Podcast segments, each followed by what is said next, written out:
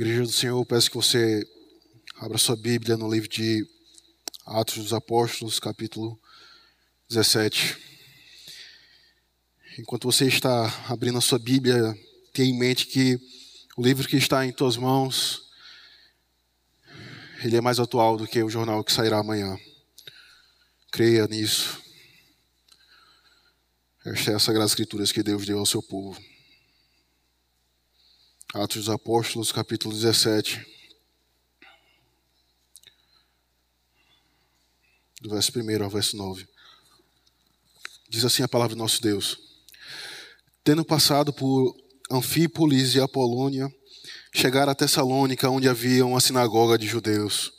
Paulo, segundo seu costume, foi procurá-los e por três sábados arrazoou com eles acerca das Escrituras, expondo e demonstrando ter sido necessário que o Cristo padecesse e ressurgisse dentre os mortos. E este dizia ele: É o Cristo, Jesus, que vos, que vos anuncio. Alguns deles foram persuadidos e unidos a Paulo e Silas, bem como numerosa multidão de gregos piedosos e muitas distintas mulheres. Os judeus, porém, movidos de inveja, trazendo consigo alguns homens maus dentre a malandragem, ajuntando a turba, alvoroçaram a cidade e, assaltando a casa de Jason, procuravam trazê-los para o meio do povo. Porém, não os encontrando, arrastaram Jason e alguns irmãos perante as autoridades, clamando: Estes que têm transtornado o mundo chegaram também aqui, os quais Jason hospedou. Todos estes procedem contra os decretos de César, afirmando ser Jesus outro rei. Tanto a multidão como as autoridades ficaram agitadas ao ouvirem estas palavras. Contudo, soltaram Jason e os mais após terem recebido deles a, a fiança estipulada. Até aqui a palavra do nosso Deus, meus irmãos. Oremos. Deus bendito, nós, como povo do Senhor, estamos reunidos diante da tua presença com os corações gratos. Porque desde o início desse culto, desde o início dessa santa convocação, o Senhor tem falado a tua igreja. Através da leitura da tua palavra, através da leitura da tua lei, como também da leitura do perdão dos pecados. Nós cantamos ao Senhor, nosso coração se alegrou por render graças ao teu santo nome, ó Pai. Mas neste momento, o momento mais importante do teu culto, onde o Senhor fala diretamente com a tua igreja através da tua palavra, nós pedimos a tua bênção e a tua graça sobre o teu povo. Ó Deus, que o Senhor, pelo teu Espírito Santo, venha desvendar os nossos olhos para contemplarmos as maravilhas e a beleza da tua lei, como também, ó Pai, nos dá ouvidos para ouvir a voz de Cristo nessa manhã.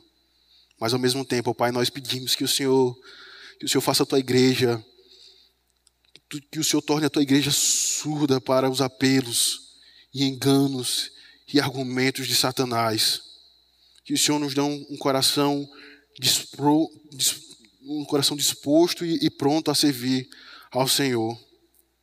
Por isso, ó Pai, nós rogamos a Ti a Tua graça e a Tua bênção, na certeza de que somente o Senhor é o Criador dos céus e da terra, e estás assentado no mais alto e sublime trono, assistindo e abençoando a Tua igreja em Teu santo dia. É no nome do Teu Filho Jesus Cristo, nosso Redentor e Salvador. Amém. Queridos, as Sagradas Escrituras nos diz que o homem foi criado à imagem e semelhança de Deus. E que por causa dessa verdade, o homem ele foi colocado em um lugar de destaque dentre as demais coisas criadas. No entanto, se alguém perguntasse a você o que nos separa, o que distingue Deus dos homens, apesar do homem ter sido criado à imagem e semelhança de Deus, há vários atributos e características que separam Deus dos homens. De novo, apesar do homem ter sido criado à imagem e semelhança de Deus, como é nos relatado lá em Gênesis, capítulo 1 e capítulo 2, apesar disso, há vários atributos e características que nos separam de Deus. Interessante entendermos isso Porque o nosso breve catecismo, em sua pergunta de número 4, ao perguntar que é Deus ou quem é Deus, as primeiras coisas que é dito sobre o ser de Deus é que ele é espírito eterno e imutável.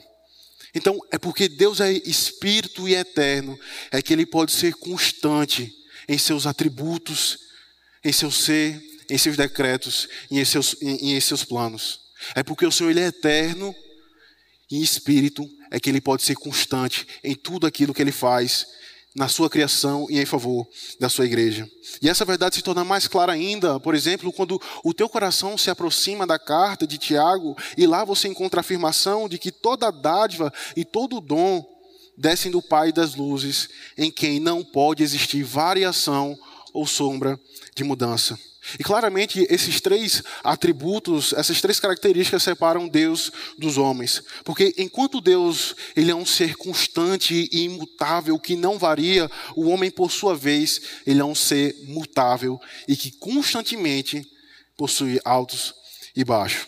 Ora, se isso não é verdade, meus irmãos, quando nós observamos as pessoas à, à nossa volta, e daí você percebe que aquele indivíduo ele possui uma alta capacidade de implementar planos e projetos. No entanto, quase nunca ele possui capacidade de, de terminá-los. Então ele começa um projeto, ele começa um empreendimento, mas no meio do caminho, quando vem a primeira dificuldade, quando vem a primeira barreira, ele então desiste daquilo. Isso é, está muito claro, por exemplo, na, até mesmo dentro da igreja do Senhor, onde jovens começam relacionamentos e qualquer dificuldade qualquer, e qualquer barreira terminam seus relacionamentos e assim vão pulando de galho em galho. Ou quando nós olhamos para adultos que são inconstantes em suas palavras e também em seus projetos. E daí nós percebemos esse contraste que é estabelecido, de que o Deus que é eterno, espírito e imutável, se contrasta com o homem, que é finito e que é mutável. No entanto, se você quer um exemplo de perseverança, se você quer ser um exemplo de imutabilidade, olhe para Cristo. Porque o mesmo apóstolo que é citado aqui, meus irmãos, em Atos capítulo 17, lá é o mesmo que vai dizer, porque aquele que começou a boa obra em vós há de completá-la até a volta de Cristo.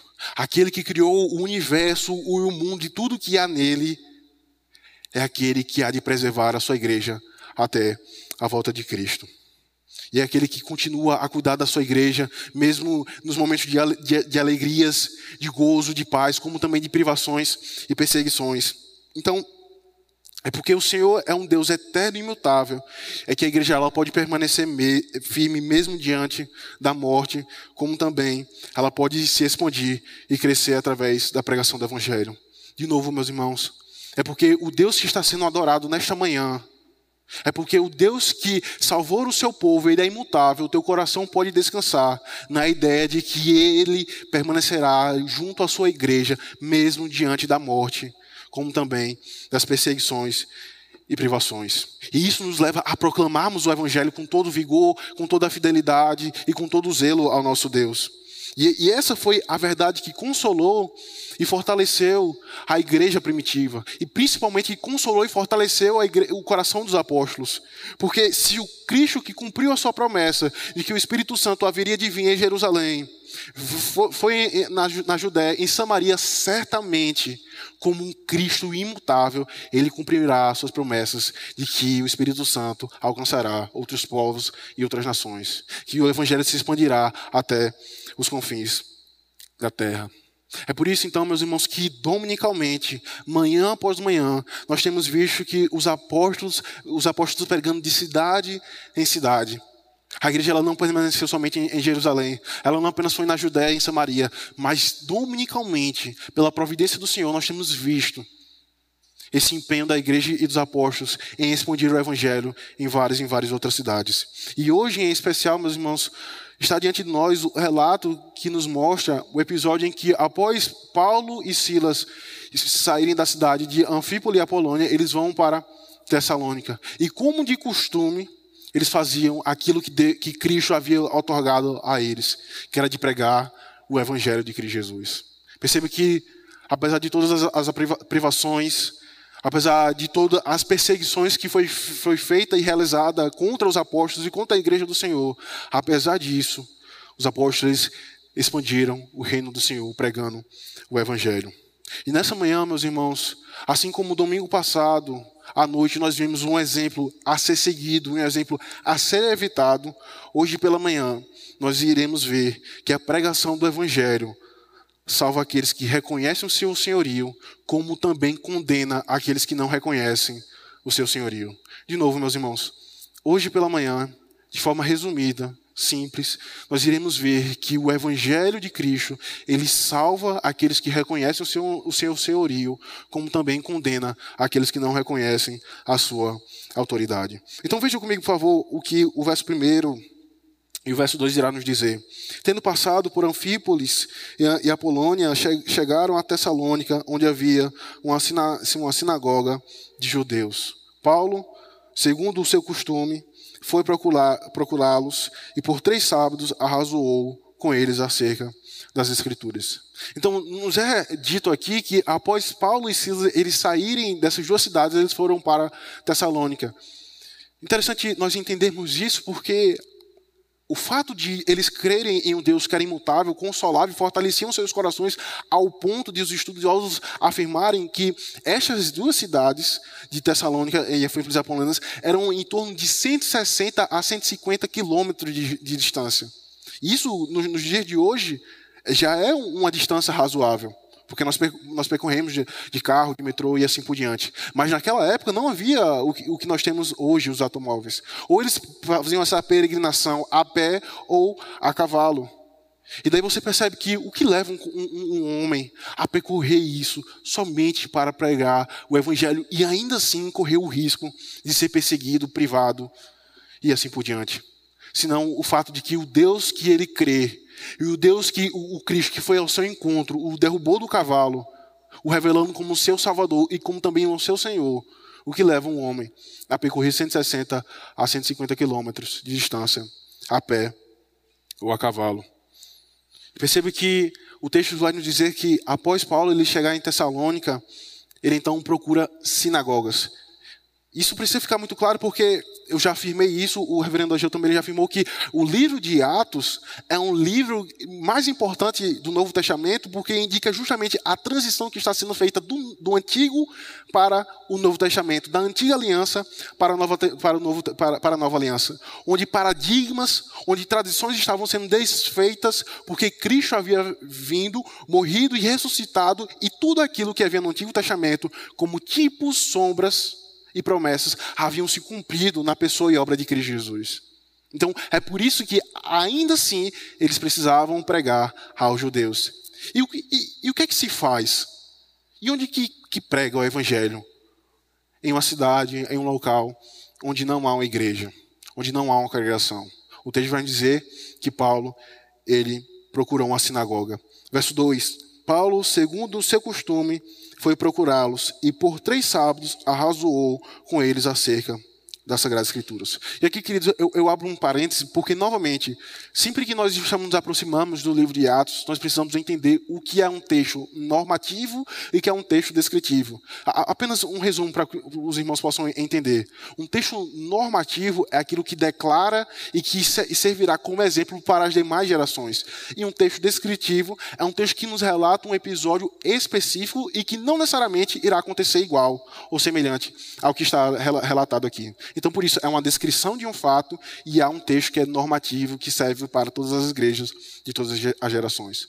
Perceba que o apóstolo Paulo, ao chegar em uma sinagoga, que entenda que naquele contexto uma espécie de, de igreja, não nos está dando margem para qualquer pessoa vir aqui e dar uma saudação ou então pregar. Não é qualquer tipo de pessoa que pode vir e pregar o evangelho. Não porque ela seja uma pessoa especial, santa ou, ou, ou coisa do tipo, mas porque foram separadamente vocacionados pelo Senhor.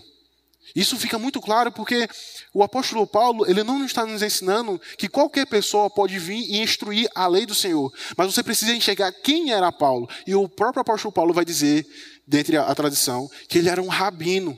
E como rabino, ele tinha a autoridade e a oportunidade de, ao chegar em uma sinagoga, instruir a respeito da lei, da, da lei moral. E essa é a glória do Evangelho, quando nós observamos a providência do Senhor guiando a sua igreja. Porque o Senhor converteu um homem que tinha a capacidade e a oportunidade de destruir aos judeus nas sinagogas. Coisa que não era qualquer um que podia fazer isso.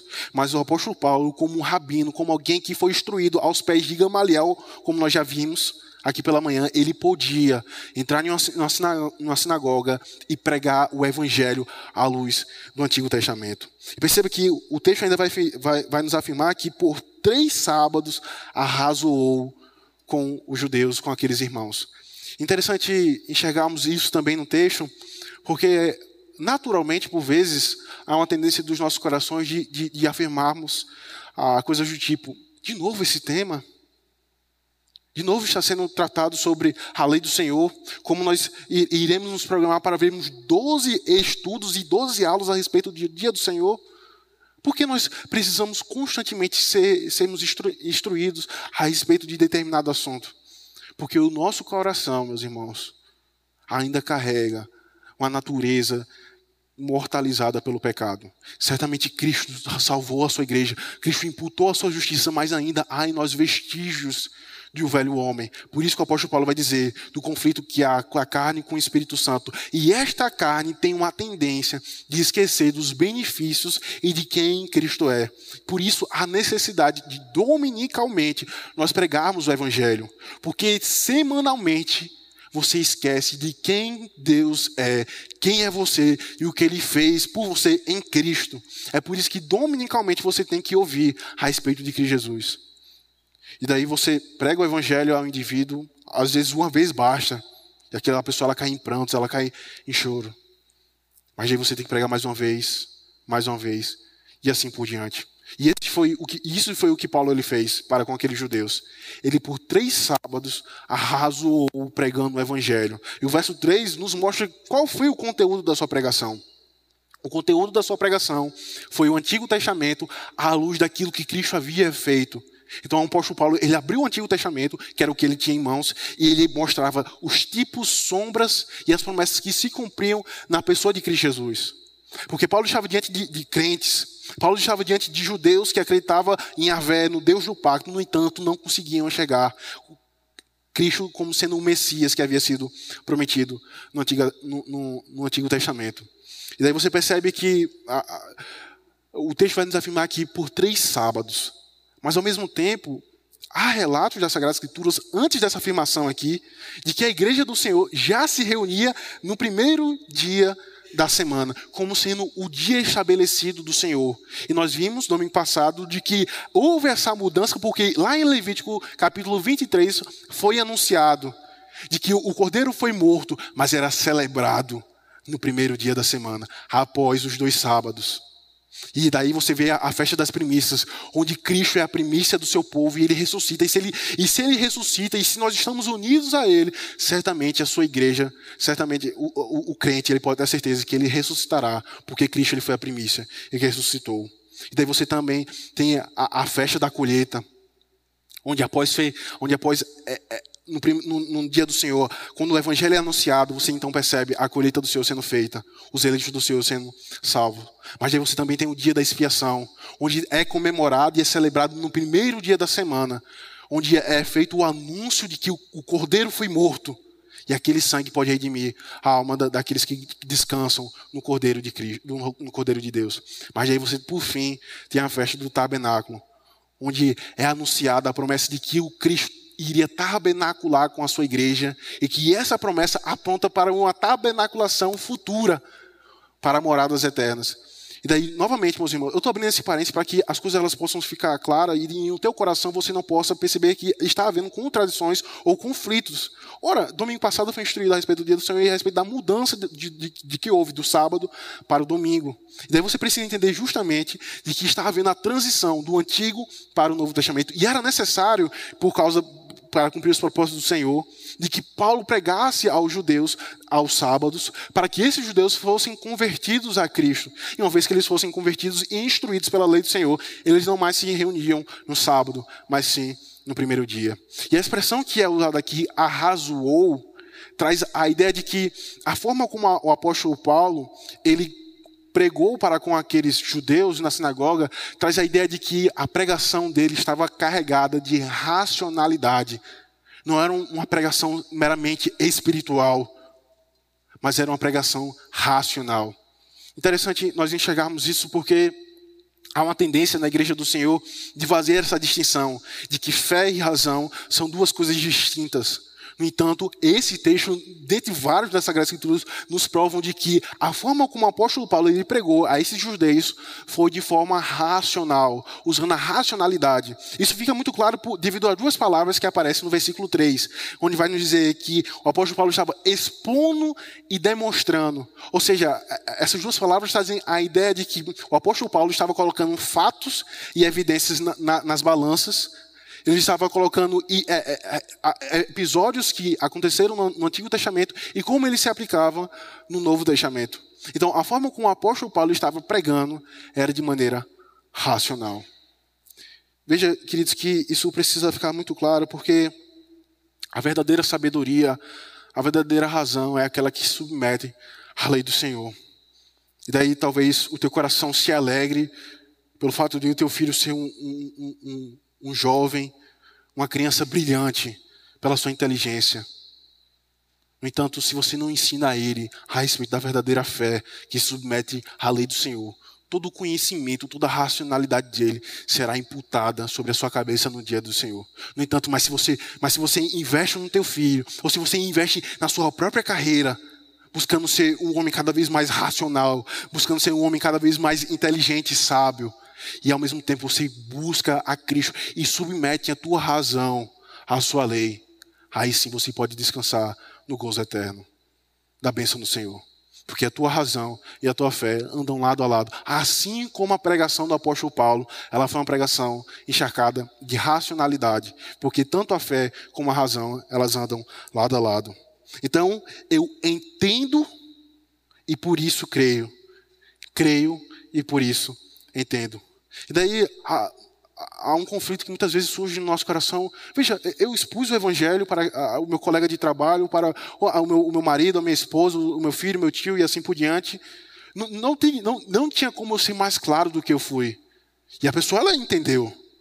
No entanto, não basta apenas a racionalidade, não basta apenas a razão. É necessário a fé. Por outro lado, não basta apenas a fé, porque a fé sem um respaldo bíblico nos dá pretexto para construirmos heresias, para construirmos um mero, é, um mero espiritualismo que está aquém e distante das Sagradas Escrituras. Então, novamente, meus irmãos, fé e razão andam lado a lado quando estão submetidas à lei do Senhor. Contudo, experimente cair em um pecado. Experimente cair em um pecado para ver se a tua racionalidade ela não será jogada no lixo. E aqui eu não estou dizendo que você vai se tornar uma pessoa irracional, um animal mas a tua razão, ela não estará submetida à lei do Senhor. E daí você mudará até mesmo doutrinas para que o teu pecado seja conformado e você se sinta em paz. Veja que é justamente isso que o, puritano Thomas Brooks ele fala em um dos seus livros que foi até traduzido pelo reverendo é, Everton Tokachique, que ele vai afirmar da seguinte forma: É comum que Satanás diga que o arrependimento é fácil mas após ocorrer a queda no pecado, a sua mensagem mudará, pois dirá que o arrependimento é impossível. Uma vez que a pessoa se acostuma ao pecado, Satanás dirá que o arrependimento é a coisa mais difícil que alguém poderá obter. Ele dirá que é difícil abandonar os pecados que fazem parte da sua vida agora. Dirá que não haverá possibilidade de arrependimento porque você abusou da graça que Deus ofereceu a você. Satanás lhe acusará de quantas vezes você caiu no mesmo pecado e quão perverso é a tua alma. E por fim, lhe dirá: é impossível arrepender-se. Então perceba que Satanás, ele usa da razão para argumentar para com os crentes. E foi isso que ele fez com Cristo. Cristo no deserto, Satanás ele usou a, a, racionalidade para tentar a Cristo, usando a própria Sagrada Escrituras. Mas perceba que somente a razão, quando está submetida à lei do Senhor, ela nos serve tanto para o consolo como também para confrontar e nos fazer surdos, como foi, foi dito na oração hoje pela manhã, aos apelos e enganos de Satanás. Mas perceba que a narrativa ela, ela não para por aqui. O texto 3 vai dizer: expondo e demonstrando por ter sido necessário que, Cristo, que o Cristo padecesse e ressurgisse dentre os mortos. E este dizia ele: É o Cristo, Jesus, que vos anuncio. E, e qual era o conteúdo da pregação do, do, apóstolo Paulo? Perceba que, como nós já vimos em, em, em alguns domingos passados, Paulo, quando estava lá em Atos capítulo 14, na cidade de, em, na cidade de Listra, Paulo, ao pregar para aqueles gentios, para aqueles pagãos, ele tem como ponto de partida a criação, não o evangelho. Ele não parte dizendo Cristo é aquele que foi prometido no Antigo Testamento, porque ele estava diante de gentios. E muitas vezes a nossa pregação ela se torna eficaz porque nós não entendemos esses aspectos do coração do homem. Mas enquanto em lista, Paulo ele partia do, pre, do pretexto de que Deus ele é o criador de todas as coisas e por isso enviou o Cristo para redimir a sua igreja. Agora em Tessalônica, o apóstolo Paulo, ao pregar para judeus que conheciam o Antigo Testamento, ele então partia do Evangelho e aplicava ao coração daqueles homens. As sagradas escrituras que Paulo tinha em mãos eram o Antigo Testamento e lá ele encontrava o Cristo. Novamente, meus irmãos, porque há uma tendência na igreja do Senhor de não pregar no, Antigo Testamento.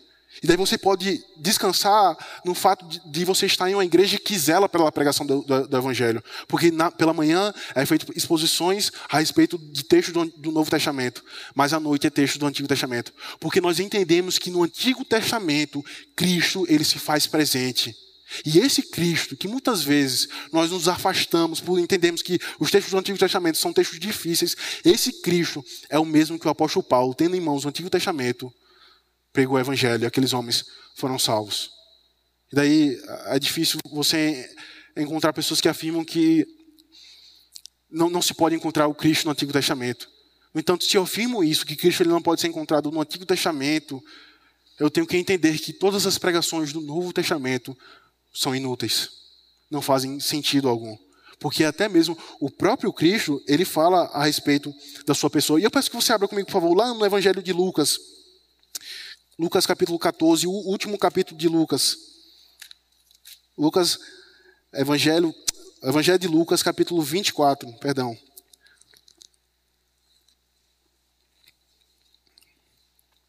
Lucas, capítulo 24, verso 26 e 27. Porventura, não convinha isso Cristo dizendo, que Cristo padecesse e entrasse na, na, sua glória, e começando por, por Moisés, discorrendo por todos os profetas, expunha-lhes o que a seu respeito constava em todas as sagradas escrituras. Veja o verso 24. A seguir, Jesus lhe disse: São estas as palavras que eu vos falei, estando ainda convosco. Importava-se que se cumpria tudo o que de mim estava escrito na lei de Moisés, nos profetas e nos salmos. Então lhes abriu o entendimento para compreenderem as escrituras. E lhe disse: Assim está escrito que o Cristo havia de padecer e ressuscitar dentre os mortos no terceiro dia, e que em seu nome se pregasse arrependimento para remissão de pecados a todas as nações, começando em Jerusalém. Perceba que o próprio Cristo diz que o Antigo Testamento fala a respeito de sua pessoa e de sua obra. No entanto, o verso 25 vai dizer: Então lhes abriu o entendimento para compreender. Então, o próprio Cristo ele usou da racionalidade ao expor como o Antigo Testamento apontava para a sua obra, mas o Espírito Santo precisava abrir o entendimento daqueles homens. E aí entendemos, meus irmãos, que a heresia ela, ela sempre esteve presente no coração do homem depois da queda. Porque que foi que os nossos pais, Adão e Eva, eles fizeram diante de Satanás? Se não criarem uma teologia pela qual Deus não havia revelado a, a eles. Eles não se submeteram à vontade de Deus que foi revelado em Gênesis capítulo 2 e que foi quebrado em Gênesis capítulo 3. Eles não se submeteram à vontade do Senhor. E uma vez que eu não me submeto à vontade do Senhor, uma vez que eu não reconheço o Senhor senhorio, eu dou brecha para todo tipo de, de heresia. E aqui é um prato cheio para os teólogos liberais porque eles fazem uma distinção de, do Cristo histórico para com o Cristo revelado conforme nas Sagradas Escrituras. Eles dizem que, verdade, o Cristo ele era um homem que viveu e nasceu em Jerusalém, que teve muitos discípulos, muitos seguidores, mas ele não é alguém que morreu e ressuscitou por você. Mas perceba que qual é o conteúdo da, da pregação do, do apóstolo Paulo? Era não somente aquele Cristo que foi anunciado, que viveu e quem se encarnou, mas ele é aquele que ressuscitou. E uma vez que ele ressuscitou, eu posso descansar nessa verdade. Porque até o apóstolo Paulo lá na frente ele vai dizer na, na primeira carta aos Coríntios: se Cristo não ressuscitou, vã é a nossa fé. Se Cristo não ressuscitou, o que você está fazendo nesta manhã é uma utopia, é mais uma invenção de homens. No entanto, se Cristo ressuscitou, teu coração pode descansar na certeza de que Ele cumprirá as suas promessas e também voltará para buscar a sua igreja. Este é o consolo para aqueles que ouvem a pregação do Evangelho, reconhecem o seu senhorio e são salvos. Porque foi isso que, que, que, aconteceu. O verso 4 deixa isso de uma maneira muito clara. Volte para Atos capítulo 17. Alguns deles foram persuadidos e unidos a Paulo e Silas, bem como numerosa multidão de gregos piedosos e muitas distintas mulheres. Perceba que sempre que a igreja ela é mencionada no livro de Atos, ela não está apenas limitada a um povo específico. Porque esse não era o propósito do Senhor, mas sempre trazia a ideia de, das demais nações. E nesse caso específico, nos é relatado de que gregos piedosos haviam, e como também mulheres, haviam se convertidos a, a, a Cristo. E então formado a igreja do Senhor naquela cidade. Eu falo isso porque há uma tendência nos dias de hoje de fazer separações de igrejas. A igreja do surfista, a igreja do, do, do tatuado, e assim vai se estabelecendo e criando igreja e, e, e, dividindo a igreja do Senhor. No entanto, quando nós olhamos para o, re, o, relato do livro de Atos, nós percebemos que a igreja do Senhor ela é composta por todos os homens de todas as tribos, raças e nações, seja homem rico, pobre, alto, baixo, branco, pardo, negro, douto ou indouto. A igreja do Senhor ela é composta por todos os homens de todas as raças, tribos e nações. E daí você percebe que essas foram as consequências. O verso 4 não deixa isso de maneira muito clara. O evangelho ele foi anunciado e, como consequência, aqueles homens foram salvos. Porque não apenas reconheceram um Cristo que foi anunciado no Antigo Testamento, mas eles também reconheceram o senhorio do Senhor. Mas aí agora você enxerga um outro aspecto da pregação. Porque a pregação ela é uma bênção para aqueles que reconhecem a Cristo como seu único Salvador mas ela é um brado de maldição e de condenação para aqueles que não reconhecem o seu senhorio. E daí você vai perceber, a partir do verso 5, acompanhe comigo. Novamente, primeiro, nós já vimos o que a, a pregação, uma vez que ela é, ela, é, ela é, feita, ela salva aqueles que reconhecem o seu senhorio. E agora, por fim, já caminhando por fim, nós observamos que a pregação do evangelho, uma vez feita, ela serve para a condenação daqueles que não, não reconhecem a Cristo e o seu senhorio. Verso 5 diz o seguinte: Os judeus, porém, movidos de inveja, trazendo consigo alguns homens maus dentre a malandragem, ajuntando a turba, alvoroçaram a cidade e, assaltando a casa de Jason, procuravam trazê-los para o meio do povo. Porém, não os encontrando, arrastaram Jason e alguns irmãos perante as autoridades, clamando: Estes que têm transtornado o mundo chegaram também aqui, os quais Jason hospedou. Todos estes, procedem, todos estes procedem contra os decretos de César, afirmando que Jesus, afirmando ser Jesus outro rei.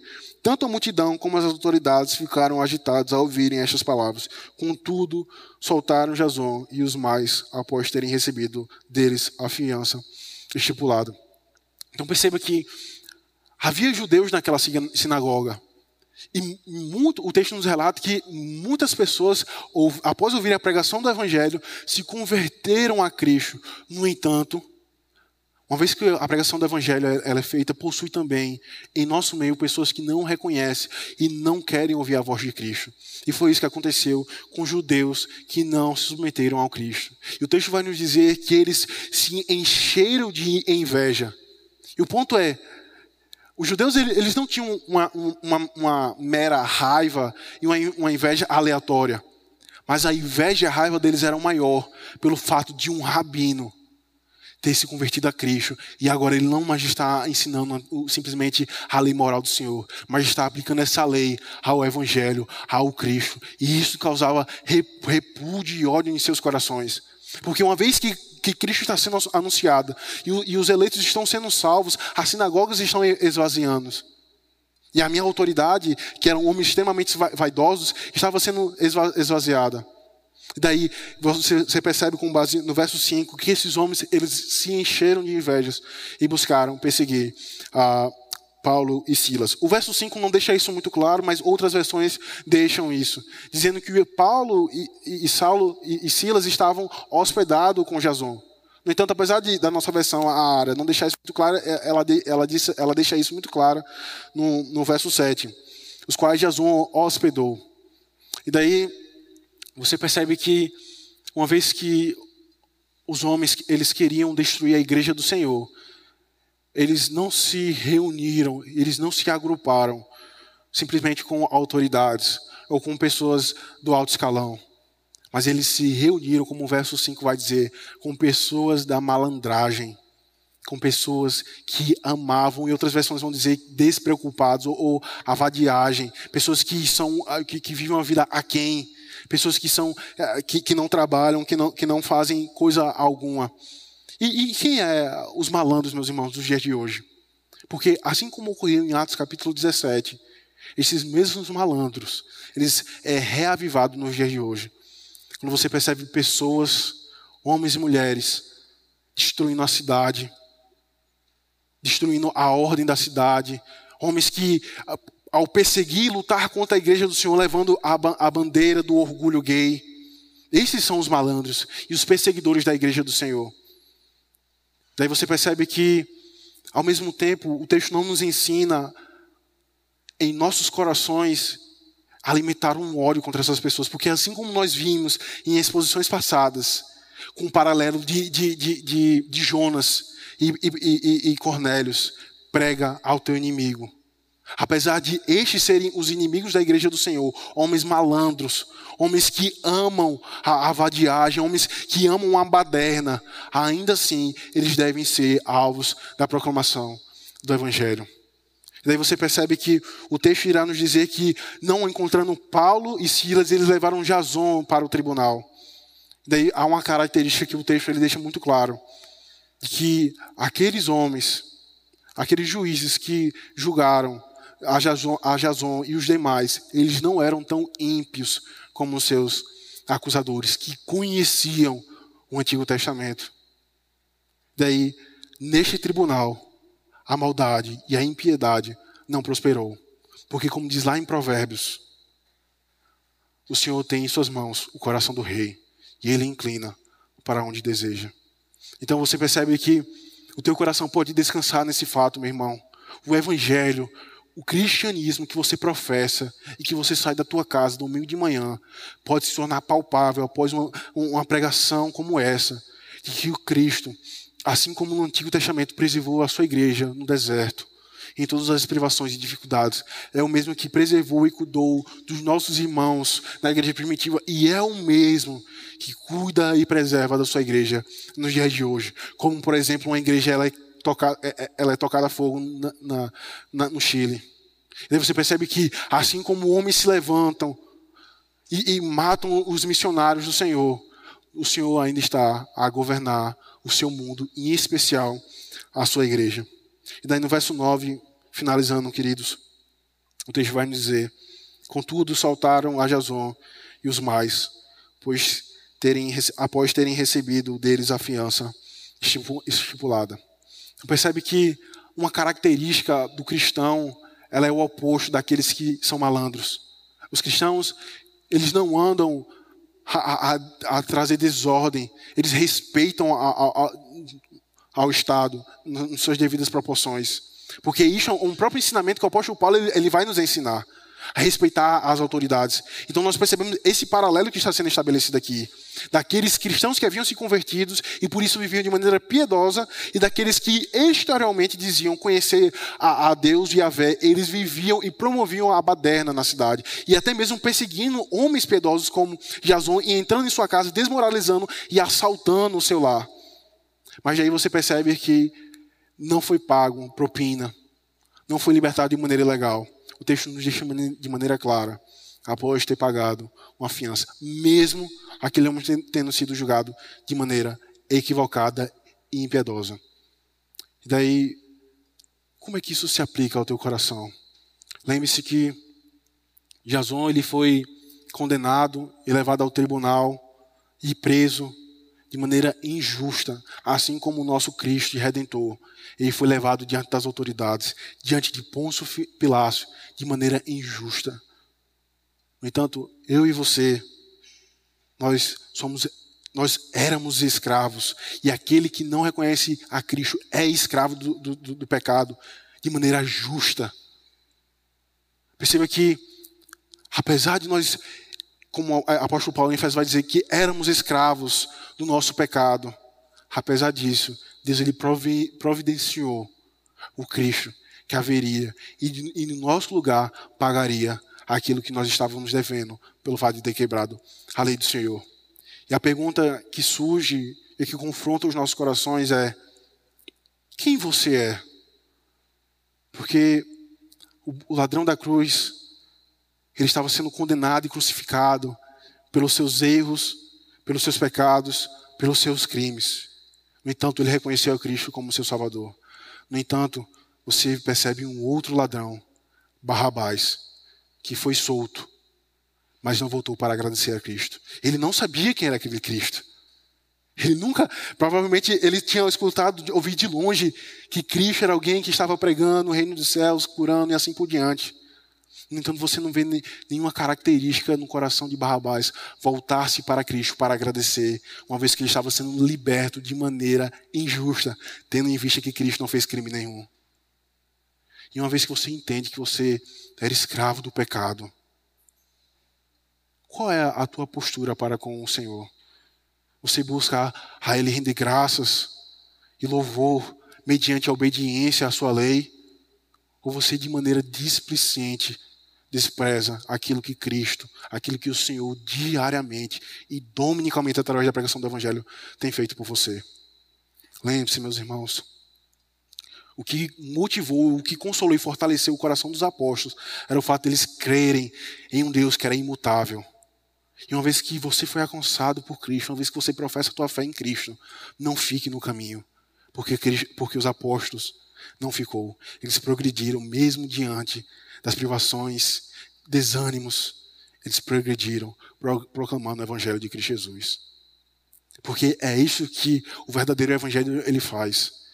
Ele salva a vida daqueles que reconhecem o senhorio de Cristo, mas é uma condenação para aqueles que não conhecem o senhorio de Cristo.